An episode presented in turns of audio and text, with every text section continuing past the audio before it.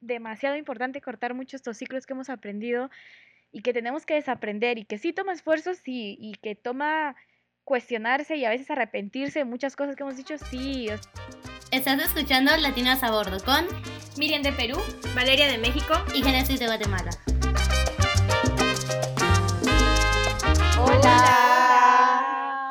Bienvenidas de vuelta a Latinas a Bordo. Este es nuestro tercer capítulo de la segunda temporada y estamos muy felices de que estén de nuevo de regreso con nosotras.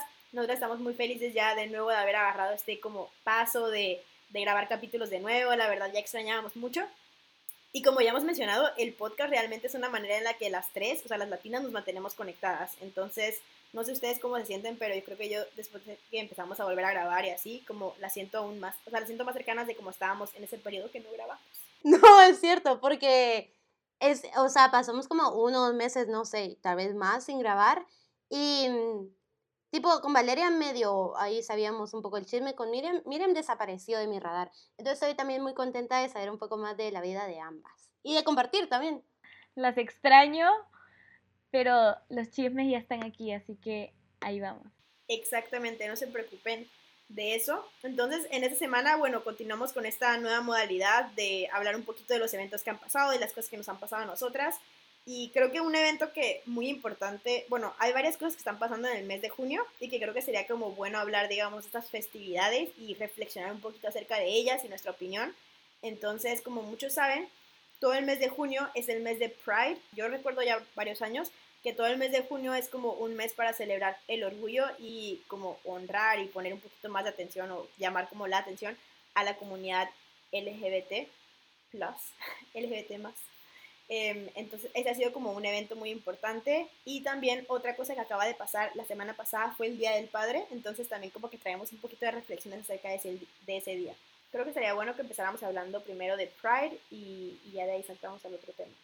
Sí, o sea, bueno, yo creo, no estoy segura, em, pero ella estaba con mi abuelo allá, bueno, abajo en la sala y él tenía la tele. Yo creo que lo de Pride empezó como en los 60, por, ya saben, por siempre como las cosas que inician em, de una forma trágica, por violencia, por protestas y todo.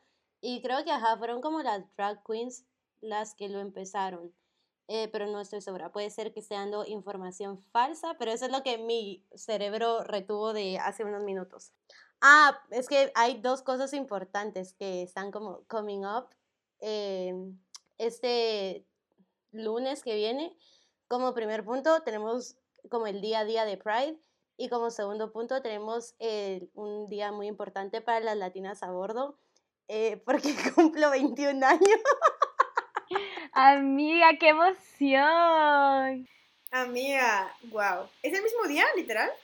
Sí, es el mismo día. Me acuerdo porque yo de, yo de pequeña, bien homofóbica, eh, me caía mal que fuera el mismo día, me enojaba.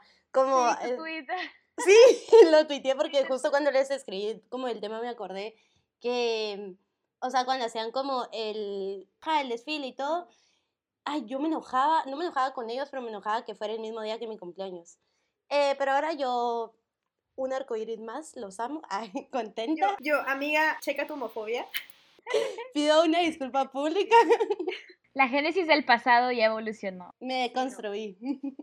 Pero sí, ahorita también me puse a leer un poquito de, de Pride y como dices, empezó y el día, es, el día se celebra desde el 69 y es porque hubo unas, como una manifestación que se volvió violenta y pues ya desde ahí como que se usó ese día para em, celebrar el orgullo Em, creo que también una, algo que a mí me gustaría reflexionar acerca de este tema, y igual creo que vale la pena mencionar antes de que lleguemos más a fondo en el tema, que pues las tres somos aliadas, o sea, no somos parte de la comunidad, entonces nuestra perspectiva como viene de aliadas y obviamente nunca vamos a entender los problemas ni vamos a entender las dificultades eh, que experimentan las personas que sí son parte de la comunidad, porque pues nuestras experiencias han sido, en este caso pertenecemos al grupo privilegiado, se puede decir, pero creo que a veces, bueno, no sé, también hemos estado en, en, en, contextos muy privilegiados e incluso como en mi ciudad, o sea, como en México y todo eso, que yo sé que hay como mucha homofobia y todo eso, como en ciertos niveles, siento que en ciertas áreas y en ciertos niveles socioeconómicos o en ciertas como,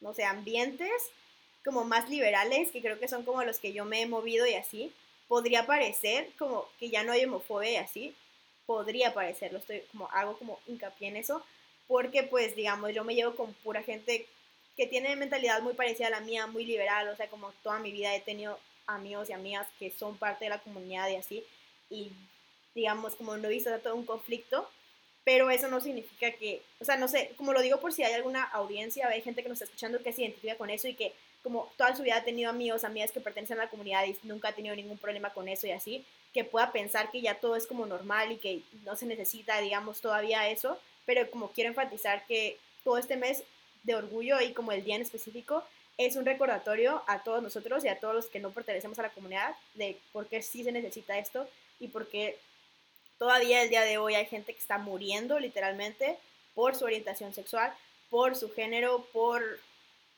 pues simplemente como por pertenecer a la comunidad y creo que es como muy importante, no sé, cómo hacer mención a eso. No, sí, eso es muy cierto. Y yo creo que aparte, bueno, ajá, como es cierto que los privilegios los vemos como con las personas que nos juntamos o, o esto de, ay, bueno, ya está más aceptado, o sea, ya está bien.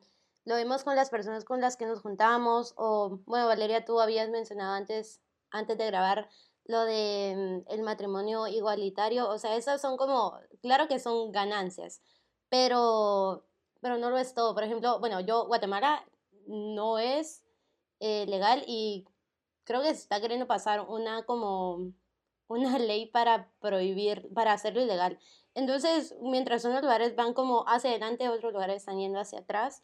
Y siento que otra como idea que nos puede confundir y decir, ay, sí, ya no, necesita, ya no necesitamos nada de esto, es que las marcas em, como que le dan mucha visibilidad a esto, pero solo durante el mes de junio. Y creo que es también algo de lo que queríamos hablar, como el pride washing, o bueno, no sé cómo se dice en español, pero esa idea de que las marcas reconocidas usan, ponen un arco iris así solo durante cierto tiempo para decir como, ok, yo apoyo, pero ¿qué pasa después? O sea, ¿por qué después ya no siguen apoyando? Y siento que eso pasa con muchas causas, o sea, la verdad, como hasta con lo de Black Lives Matter, con lo de feminismo, cuando los temas están como trending, cuando están de moda, la gente como publica cosas, pero después de que pasa, digamos, el mes de Pride, ya no ponen nada. Entonces creo que también es como importante hacer mención a eso y que, y que reflexionemos. Y por ejemplo, lo que dices del matrimonio igualitario, o sea, yo de verdad siento que como desde mis, no sé, como 15 años he tenido como amigos y amigas que son parte de la comunidad y todo, y nunca, pero aquí viene como de mi visión de privilegiada y pues de, no sé, que nunca me cuestioné como el hecho de que, no, que era ilegal casarte, como que siento que yo pensé que era legal en mi estado casarme, y hasta que estaba en UWC creo que me puse a investigar o algo así, y me di cuenta que en la mayoría del país como no te puedes casar, y yo como literalmente estaba en shock, yo como no tiene sentido como en qué año estamos y así, pero como creo que eso como indica que como yo lo veía tan normal, yo lo daba por hecho que era legal y que ya no había debate, y así cuando en realidad no es cierto. Y ahorita que se acaba de aprobar apenas el matrimonio igualitario en mi estado, había gente, literal, mucha gente literalmente marchando en contra y publicando cosas en contra y diciendo que no, que la familia natural y que por qué están haciendo eso y así. Entonces, o sea, como, no sé, eso te pone en contexto que en realidad como algo que tal vez yo podría ver como normal, o sea, todavía es una lucha y como la gente, o sea, todavía hay gente que está en contra de que otra gente se tenga el derecho a casarse, no sé. Sí, o sea, me acabo de acordar con lo que dijiste de, lo que pasa es que creo que cada vez que hablan acerca de cómo la gente está en contra del matrimonio igualitario, siempre traen el, esto de, ay, pero es que la familia y no sé qué, y a veces incluso eso viene relacionado con el hecho de que, por ejemplo, parejas homosexuales desean adoptar hijos, y siempre hay este argumento de que, ay, es que el niño merece una familia, un papá y una mamá. Pero yo estoy como que, y luego obviamente creo que esto también lo, lo podemos reseñar luego cuando hablemos de paternidad responsables, todo eso, pero, o sea, no sé, obviamente esto, igual en Latinoamérica es, es, algo que pasa, pero ¿cuántas, o sea, cuántas, en cuántas parejas o relaciones la mujer se embaraza y el hombre desaparece y no tiene papá? Y el niño ha sido criado solo por la mamá, por la abuelita, por la familia la mamá. Ese niño no creció con un, con un padre presente y ese niño, bueno, tendrá traumas de la niñez, probablemente. Necesitará terapia en el futuro, probablemente. Pero, o sea, ese niño ha tenido amor y ha, y ha, sido criado con amor. Entonces, cómo eso se diferencia de, por ejemplo, que una pareja homosexual, que en realidad sí tiene una pareja y una, bueno, lo pienso como un ejemplo de amor y de relación, ¿no? Entre sus papás y que el hecho de que la gente no le guste solo porque, ah, son del mismo sexo, o sea, ¿cómo? No, o sea, no entiendo ese, ese argumento que siempre usan y la gente siempre se escuda de eso, creo. En Perú siempre lo he escuchado como que, incluso a veces de, de, mi mamá, de mi papá, pero es que, por ejemplo, creo que en Perú hubo un caso de una persona como un poco famosa, que él, como estaba en la televisión y que él se fue a Estados Unidos, él quería ser papá y él decía, mira, yo ni siquiera necesito una pareja, mi, mi pareja no, o sea, creo que hizo, eh, usó vientres de alquiler, vino a Estados Unidos y tuvo a sus bebés que son gemelos, son mellizos. Y, por ejemplo, cuando volvió a Perú, él quiso vivir en Perú con sus bebés y la ley no le permitía eh, sacar la nacionalidad peruana de los bebés porque decía que necesita una madre. Y él le decía, pero es que, ¿cómo quieres que te dé el nombre de la madre? O sea, la, la madre biológica de estos niños no es, no es alguien con la que yo quisiera que mis hijos tengan como derechos. O sea, no quiero que esa madre sea, tenga responsabilidad legal acerca de sus hijos. Ella, ella solo donó su vientre. Y como que hasta ahora no le dejan, no le dejan registrar a sus niños, como esos niños están como en el limbo, pues no son nada, o sea, no tienen como que nacionalidad ni nada. Yo no sé cómo, cómo se llaman en Perú. Pero es como que loco, para mí cada vez que veo cuando veo como estas cosas de Pride, siempre empiezan a hablar de esas cosas y me sigue sorprendiendo los constantes argumentos que si le das un poquito más de, como, si te pones a pensar un poquito más de esas cosas, de verdad no tiene sentido. Y es como ser un poquito hipócrita viviendo en una sociedad, especialmente en una sociedad latinoamericana en la que la, la falta de papás, el, el hecho de que el papá, o sea, cuando se le da la gana se va y ese niño crece solo con un papá, o sea, ¿con qué? ¿Con qué derecho vas y le dices a una pareja homosexual? No, porque ese, ese niño merece una mamá, ese niño merece un papá, como que no has visto a tu alrededor que hay niños que, que no crecen de esa manera y no, no pasa nada, ¿no? Entonces, creo que eso es un poquito como de lo que me acabo de acordar con lo que dijiste de, de cómo esta gente está en contra todavía y, y esto de Pride creo que ya, ya lleva tiempo e incluso aunque llegue tiempo todavía creo que en muchas, eh, en muchas partes todavía sigue siendo tabú, como tus papás no te hablan de eso, o todavía sigues teniendo familias re homofóbicas que pues dejan comentarios un poquito homofóbicos, ¿no? Sí, y a mí lo que me saca de onda, igual se me hace aún más hipócrita, es como la gente, como tú dices, Miriam, que dicen, sí estoy a favor del matrimonio igualitario, pero no estoy a favor de que adopten.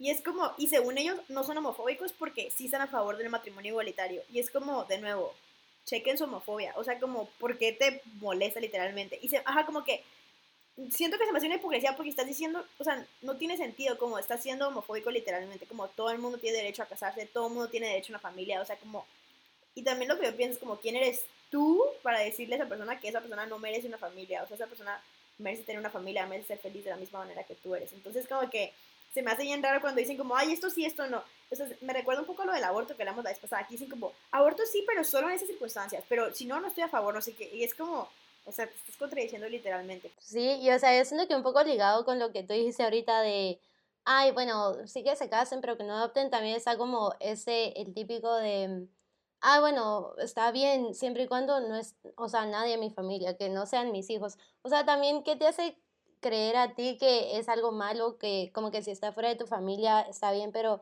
dentro de tu familia no, o sea, yo siento que, ay, no sé, hay muchas como, como muchos argumentos de por qué la gente se encuentra y la verdad para mí ninguno tiene sentido. O sea, o sea, primero, ¿dónde ven lo malo?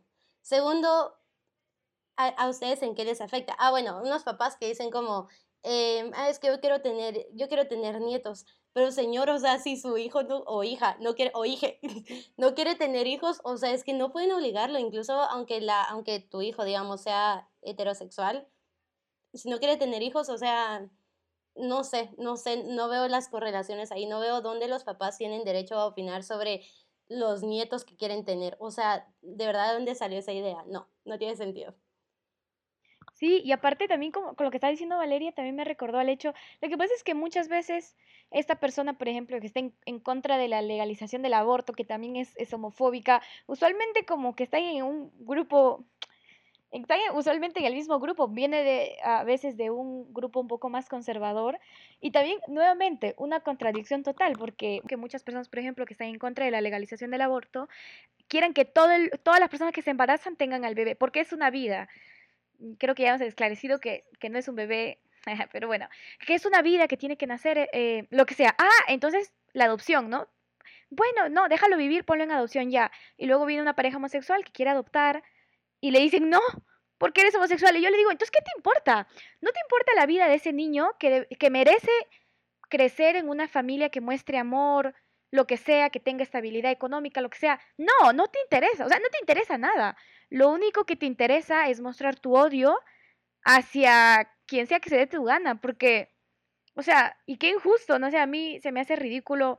Bueno, en Perú creo que creo que una vez intentó discutir esto acerca de la legalización de, del matrimonio igualitario y creo que la gente también como que se ofendió, como dijo que hay cosas más importantes que la pobreza. Yo digo, bueno, bueno, ¿qué es más importante para ti y las personas que han sido marginalizadas desde, desde su existencia, ¿no? Pero bueno, pero igual, no sé, a mí como sí encuentro la contradicción e incluso creo que hasta lo escuchas entre familia. Yo no sé acerca de, de su familia, las cosas que han escuchado, pero yo sí he escuchado cosas que de familiares míos que dejan que desear y que igual no, no era consciente de cuán malo, cuán homofóbico era cuando era más joven, pero ahora que, que tengo, creo que me, he educado más, que soy una persona muy distinta, cuando vuelvo y escucho lo mismo, yo digo, ¿cómo, cómo dices? Y me, o sea, no, ni siquiera a veces sé qué decir porque me, me sorprende como la, la manera en la que piensan y a veces yo trato de explicar y le digo como, ¿cuál es el problema?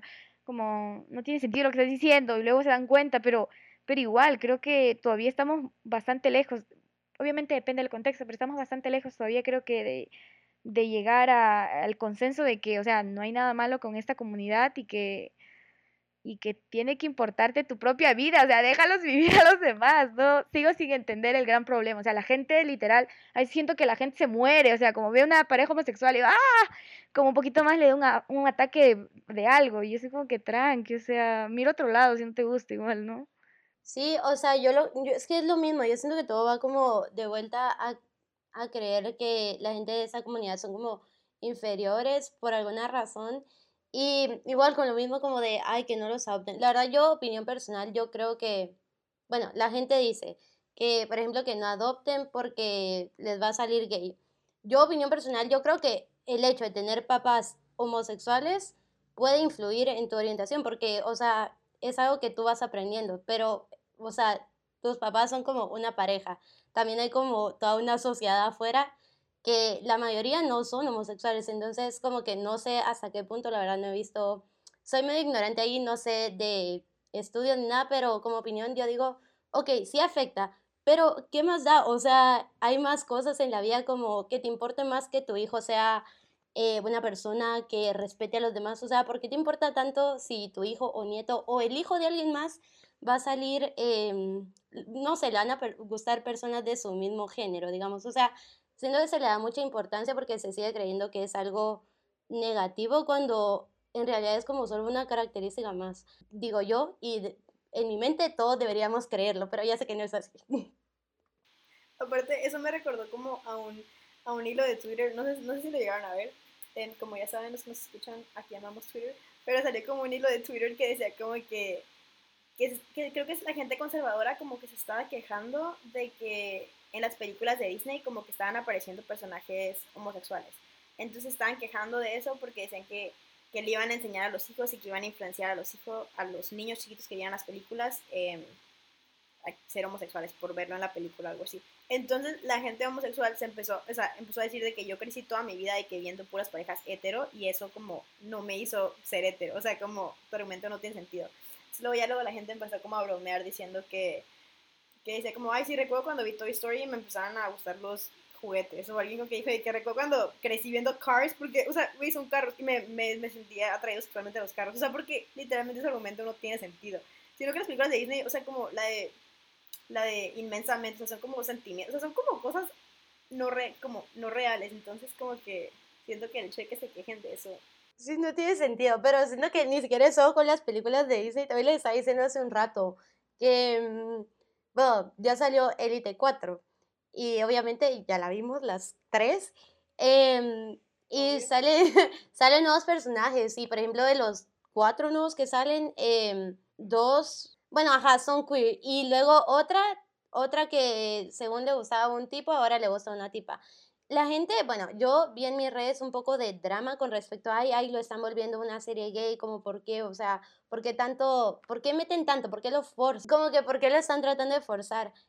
Pero yo lo que pienso es, o sea, solo se le está dando más visibilidad a la gente, o sea, es que no es algo raro ser queer, digamos, no, de verdad, o sea, es algo tan común ahora y no creo que sea porque es eh, trendy, que ahora es de moda, que todos quieren ser gays, que todos quieren ser bisexuales, no, o sea, es solo que la gente se siente más cómoda aceptándolo y siento que gran parte de eso es porque en algunas películas, no en todo, o sea, siento que la industria de la película no ha llegado a ese nivel como amazing, pero pues al menos se le está dando un poco de más visibilidad y ya se ve como algo un poco más normal y por eso la gente se siente más cómoda saliendo, estando out there.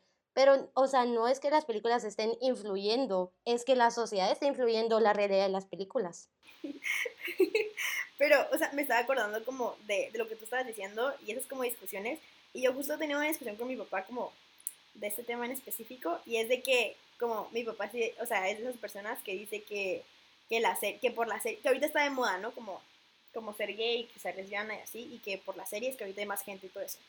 Y obviamente, uno, llegué a la, otra pregunta que ya habíamos dicho de que, ¿y a ti qué te importa? O sea, literalmente dije, ¿qué te afecta literalmente? Y él como, pero es que la gente que no es, pues ahora piensa que es y no sé qué, habla. Y yo como, ¿y? y pero es que no sé qué. Y yo, ¿y? O sea, ok, ves una serie y te dan ganas de explorar y como ver qué te gusta, o sea, y estás con otra persona, con una persona de tu mismo sexo, género, lo que sea, y luego te das cuenta que no te gusta. O sea, como dije, ¿cuál es el problema con eso? Pero sí, o sea, aparte lo de Élite, yo he visto Élite, yo he visto cada temporada de Élite. Soy una fan, no sé si me considero fan, pero me encanta ver, o sea, literal salió hace unos días y ya me acabé la serie. Chévere. Pero aparte, hay tantas cosas que yo le daría, o sea, yo dejaría a la gente que critique de Élite y en vez de criticar otras cosas, critican ay, ¿por qué los personajes son tan homosexuales? O sea, literal puedes criticar lo que sea, desde el hecho de que creo que trivializan las drogas en esa serie, como todo el mundo se droga y es lo más cool, hasta el hecho de que... Los asesinatos, por ejemplo.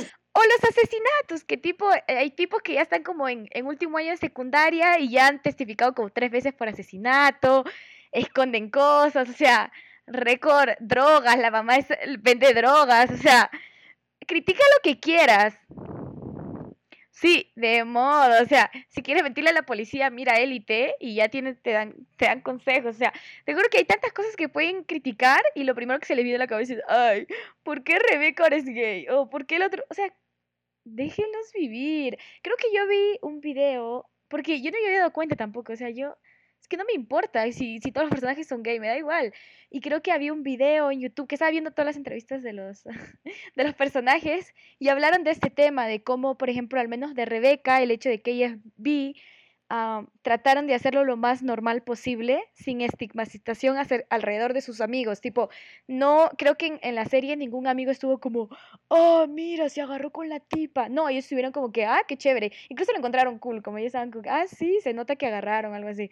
Pero, o sea, sin ningún como tabú detrás. Y creo que eso fue pensado aparentemente por los directores, en el que ellos querían que o sea, no haya ningún tipo de como, ah, sorpresa alrededor de los amigos, sino los amigos lo vieron como algo totalmente normal que podía pasar. Entonces yo, aprobado esa decisión de los directores. Ah. no, y eso, eso, se, eso se me hace súper cool porque creo que no sé si lo mencionamos en el capítulo que, que, grabamos, que grabamos de cine, pero yo esta conversación la he tenido mucho con mi hermano, que decimos como muchas veces las películas acerca de las minorías siempre se tratan de de como el hecho de que son minorías. Por ejemplo, las películas como LGBT casi siempre son de que esa persona como dándose cuenta de su sexualidad y como le dan mucha importancia así, pero que hacen falta como más películas en las que, ajá, o sea, la película es del tipo yendo a encontrar un tesoro perdido y el principal es gay, o sea, como faltan más de esas cosas y que no se le dé como tanta atención a como él dándose cuenta de como de sexualidad y así, entonces como, ahora que lo mencionas, la verdad no lo había pensado, pero qué cool que como Elite hizo eso, porque sí lo hacen como de una manera muy casual Sí, o sea, creo que en algún momento mencioné tipo esto de, de a veces como puedes conectar como estas conversaciones acerca de Prime Month, también lo puedes conectar un poquito, si no es mucho, a acerca de un poquito de paternidades responsables y cómo la función de la familia, lo que sea. No sé si en sus países, pero por ejemplo en Perú el Día del Padre fue el domingo pasado y, o sea, yo siempre crecí, bueno, teniendo el Día del Padre, ¿no? Me acuerdo que en la escuela hasta hacíamos los regalitos para el papá, que no sé qué. pero creo que mientras más he crecido, más me he ido cuestionando como qué en realidad significa celebrar el Día del Padre, por qué celebramos el Día del Padre y pues al final y al cabo, ¿qué exactamente estás celebrando de los padres cuando muchas veces tienes, o sea, los padres viven en una sociedad en el que pues tienen casi un rol inexistente en la crianza de los hijos. Entonces creo que a mí se me hizo muy interesante ver este, este tweet que era acerca de, creo que una madre soltera y como ella decía que ella celebra el Día del Padre porque ella crió como madre y padre a, pues, a, su, a su hija y ella, y como básicamente hizo una crítica acerca de cómo pues a las personas les molesta cuando las madres solteras celebran el Día del Padre y a mí me pareció algo interesante porque yo sí, o sea, sí me acuerdo que siempre como critican, ay, como, ay, la mamá luchona ya viene a, ya viene a quitarle como, como el día de los papás. Y yo me acuerdo que, o sea, crecí con esa idea, igual como lo consideraba como que sí, hay estas mamás como que ya le quieren quitarle como el spotlight al papá, pero luego digo, pues ¿cómo no va a celebrar si esta tipa ha, ha criado a su hijo sola, sin la presencia paterna que debería tener, ¿no? Así que no sé qué piensan acerca del tema. Creo que yo personalmente he cambiado bastante la manera en la que no solo pienso qué significa paternidad, pero también he tratado de, de, ver en mi papá, por ejemplo, qué cosas él ha hecho y qué cosas tampoco él no ha hecho, cuando en realidad sí tenía la responsabilidad. Entonces, no sé acerca de qué piensa. Creo que es un tema muy interesante y que a veces no nos cuestionamos también. Eh, no, o sea, como súper de acuerdo. Y yo también estoy viendo como, creo que me gustó de hecho que este Día del Padre se, se vieron más publicaciones y cosas acerca de la paternidad como responsable. Y incluso como trayéndolo al tema del feminismo, eh, siempre se les exige a las mujeres de todo. O sea, se les exige muchísimo. O sea, la barra está altísima de ser mamá. Y como, si, o sea, si hay sexismo, racismo, eh, si la sociedad todavía está mal, todo es culpa de las mujeres. Porque las mujeres educan a los hijos. Entonces siempre todo esto se regresa a, culpar a las mujeres como de todos los problemas, cuando en realidad, o sea, como, ¿por qué no se les exige a los hombres como lo mismo? ¿Y por qué no se les exige a los hombres como el mismo rol y como, digamos, no quiero, o sea, no sé si 50%, pero de la, o sea, no responsabilidad, pero, o sea, ok, como las mujeres, digamos, tienen su parte de que el machismo sigue existiendo, digamos. Pero también los hombres como tienen su parte de que el machismo sigue existiendo, porque siempre como la conversión se da como hacia las mujeres y creo que viene de eso de que no les exigimos a los hombres como estos roles y así.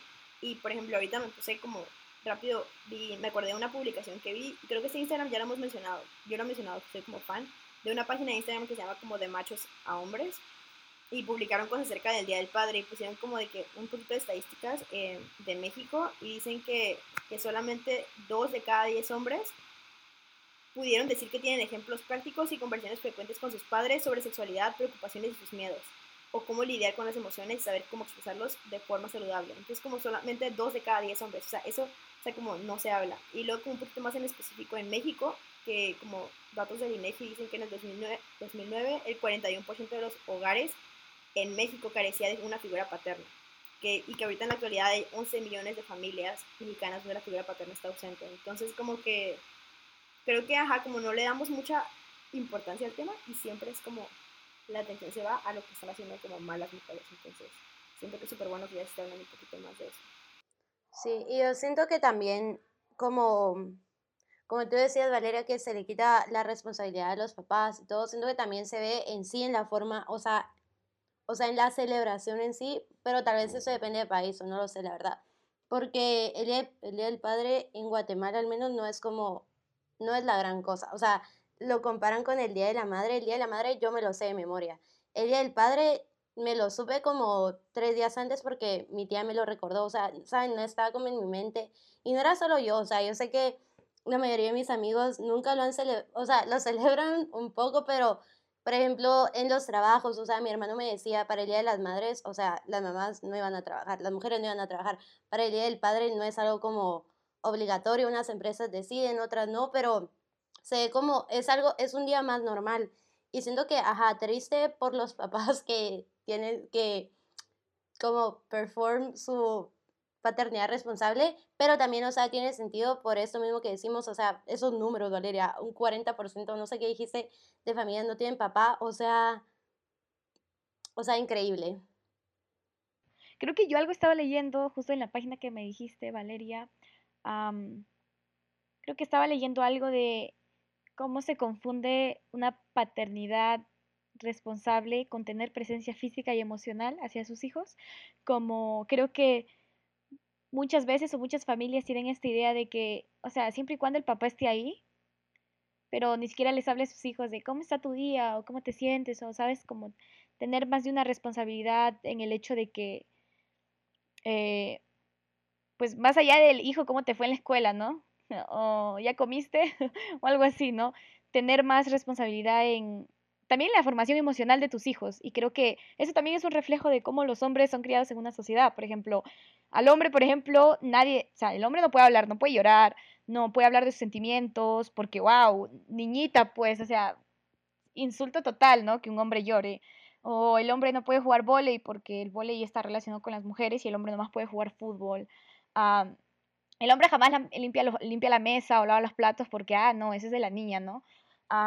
Pero obviamente no, la, la, la, correlación de cómo un hombre es educado en una sociedad y cómo él va a ser un padre que también, o sea, no, no tiene presencia emocional en sus hijos y sus hijos crecen con la misma idea y el hombre de la casa, o sea, o sea, el niño, el niño de, o sea, de la casa crece con esos mismos ideales y, y si hay una niña, esa niña también crece creyendo que eso es normal, que tenga un padre ausente y que ella es la única que se encarga de, de, pues criar a los hijos. Entonces, nuevamente, como todo es un ciclo, y quien tiene que romper los ciclos es, o sea, yo personalmente siento que tengo que romper muchos ciclos en cuanto, no solo cómo podría ser mi pareja en el futuro, o, o si algún día llego a considerar el hecho que me pueda casar con un tipo, o sea, no puede ser un inútil, pues, o sea, tiene que saber hacer algo en su vida, ¿no? Pero obviamente como que creo que a veces como generación también tenemos de, darnos cuenta que sí, ha sido un ciclo por mucho tiempo, pero alguien tiene que romper el ciclo. Y si no somos nosotros los que rompemos el ciclo, ¿quién va a romper? ¿Mis hijos lo podrán romper? No lo sé. Entonces, edúquense. Ah. Vayan a terapia. No, y me acabo de acordar algo bien chistoso. O sea, bueno, ahora ya no es chistoso, pero, amigas, ok, voy a dar la introducción. Neta, está muy chistoso. Ok, Em, también como lo que tú dices, Miriam, es súper real, como de que el papá físico no significa como el papá que realmente está presente en la vida y al menos en México sé que hacen como muchos chistes, como de que el papá nunca sabe como cuántos años tienes, ni siquiera sabe cuándo es tu cumpleaños y cosas así. Y o sea, de que genuinamente mi papá, o sea, digo, sí sabe realmente cuántos cumpleaños, pero no sabía como en qué grado iba, o sea, como que decía de que... como que mi papá siempre decía de que estás en segundo secundaria y yo como, no, estoy en tercero y cosas así. Y se acuerdan del papá de Singapur, del chistoso del español, que no sabe el papá español que no tenía ni idea de sus hijos. que a su hijo le decía el judío, ah no, el nazi o algo así. Pero que el papá siempre decía como cosas bien mal de los hijos, que decía como, sí, mi hija, mi hija tiene 15, no sé qué, y que la hija de que papá, o sea, tengo de que 17 y voy a no sé qué, o cosas así como bien mal. Pero como lo que podemos decir es como, acerca de esos ejemplos de que siempre es como chistoso, o sea, que los papás nunca saben nada de sus hijos, o sea, como están presentes en los eventos, pero no saben ni cuándo es el cumpleaños, ni, ah, como dices, de que tu nombre, he visto memes que los papás dicen como que, ay, pásame tu nombre completo, por favor, y es como, o sea, como que lo vemos como un chiste, pero en realidad es como cuando a una mamá, se le, o sea, las mamás siempre están atentas como de todas las cosas, y como, o sea, digo, en, en la mayoría de las cosas no podemos generalizar, pero como porque vemos como chistoso el hecho de que los papás no se involucren ni sepan como nada de la vida de sus hijos. No, y ahorita yo me acabo de acordar de algo más. O sea, es como, o sea, a las mujeres es un insulto como, bueno, a las feministas más como, jaja, sin papá o la que tiene dar issues. O sea, ¿cuándo, ¿cuándo es mi culpa no tener un papá? ¿Cuándo se volvió mi problema y como mi cosa de estar ashamed of el no tener un papá? Exacto, amiga. Creo que yo a algún punto me acordé de esto y olvidé. Pero sí, o sea, imagínate que la gente se burla de mí porque no tuve una figura paterna. Pues, ¿Qué quieres que haga, no? O sea, yo no pedí nacer. o sea, o sea, no. Y peor es que son los hombres, tipo, diciendo eso, como, amigo, cuéntame, o sea, probablemente tú también tienes dar issues porque tu papá estuvo en la casa, pero nunca te habló, o sea, o sea, just saying, solo digo, ¿no? Yo creo que con esto como ya podemos ir también cerrando el capítulo y creo que estuvo como, bueno, a mí se me hizo interesante que pudimos conectar como un poco la relación como de el mes de junio que es de Pride con lo de las paternidades responsables y el Día del Padre, porque como que lo vemos a veces como dos problemas diferentes, pero siento que es como otra demostración de cómo los problemas sociales están como ligados el uno con el otro. No, sí, creo que también es, es interesante también explorar temas, por ejemplo, yo sé que esto de la paternidad responsable, si yo una vez lo hablé con mi mamá, por ejemplo, y ella es o sea, estaba en shock ella como de, wow, como recién se da cuenta yo, mamá, ¿cómo no te vas a dar cuenta de estas cosas? Pero nuevamente es, es, es un poco de un ciclo, ¿no? A veces nunca te lo enseñaron y tú normalizas ah, como acciones y pues nomás lo tomas, o sea, como una madre en una familia, como nomás lo tomas y lo haces, ¿no? Y creo por eso creo que es muy importante no solo cuestionarnos estos distintos temas, pero también aprender, porque hay muchos ciclos que necesitamos cortar. Eh, no solo ciclos de trauma, pero también pues, ciclos de, de, de, enseñanza y de lo que si en realidad quieres formar una familia, tienes que estar en un, pues, en un estado emocional que tus hijos puedan apreciar al menos, como por ejemplo, si hay hombres que nos están escuchando, tienes que, o sea, si tuviste un padre ausente, tú no puedes ser también un padre ausente cuando tengas hijos. Entonces creo que es demasiado importante cortar muchos estos ciclos que hemos aprendido y que tenemos que desaprender y que sí toma esfuerzos, sí, y que toma cuestionarse y a veces arrepentirse de muchas cosas que hemos dicho, sí, o sea, darte cuenta que tu, igual tu papá nunca estuvo presente, sí. Eh, yo personalmente creo que con muchas de esas cosas a veces te das cuenta que, bueno, sí, mi papá estuvo ausente, mi papá hizo esto, hicieron lo que pudieron con los recursos que tuvieron, también lo entiendo. Así que tampoco se trata de como que, ah, yo odio a mi papá, eso yo personalmente, pero yo lo veo de esa manera, como nuestros papás también fueron humanos, también fueron personas que, o sea, también fueron criados de una manera totalmente distinta e igual la manera en la que nos criaron fue mucho mejor a la que ellos fueron criados.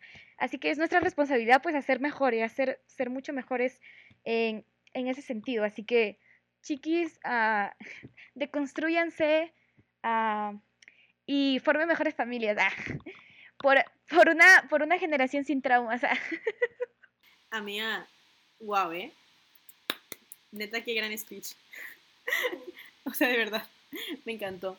No, y es cierto, o sea, genuinamente como darte cuenta de esas cosas son, es difícil. O sea, ya a mí me ha pasado, como yo he tenido esas realizaciones. Pero no, o sea, como que genuinamente darte cuenta como de las realidades y como aceptar esas cosas, creo que te ayuda como a seguir adelante. Y como, como dije, de que se vale llorar, se vale como platicarlo con la gente y, y pues obviamente como lo decimos en todos los capítulos, vayan a terapia. Sí, y eso fueron nuestros dos temas de hoy. Esperamos que los hayan disfrutado tanto como nosotros disfrutamos grabarlos. Ya saben que no somos como las más expertas, también como eh, la aclaración de Valeria desde el inicio, tampoco somos, no nos consideramos por el momento parte de la comunidad. Em, así que puede ser que hayan muchos sesgos y disculpas públicas, eh, pero también si se dan cuenta de algo que dijimos mal, o sea, porfa, corríjanos porque obviamente como todos aquí estamos para aprender. Y em, por eso mismo también recuérdense que subimos episodio todos los viernes. Ahorita ya estamos de regreso con la segunda temporada. Eh, muy emocionadas, muy motivadas para seguir haciéndolo todas las semanas. Entonces, vénganse con nosotros y apóyennos en este viaje. Em, y nos pueden apoyar siguiéndonos en todas nuestras redes. Estamos como Latinas a Bordo en Instagram, Twitter, Facebook um, y obviamente en Spotify. Ya saben que pueden poner cosas y seguirnos para que se enteren siempre de cada vez que subimos capítulo y ver en las otras redes cuando subimos material complementario y otras cosas extras que no van a salir en el capítulo. Eso es todo, nos escuchamos la otra semana, a la misma hora. Bye.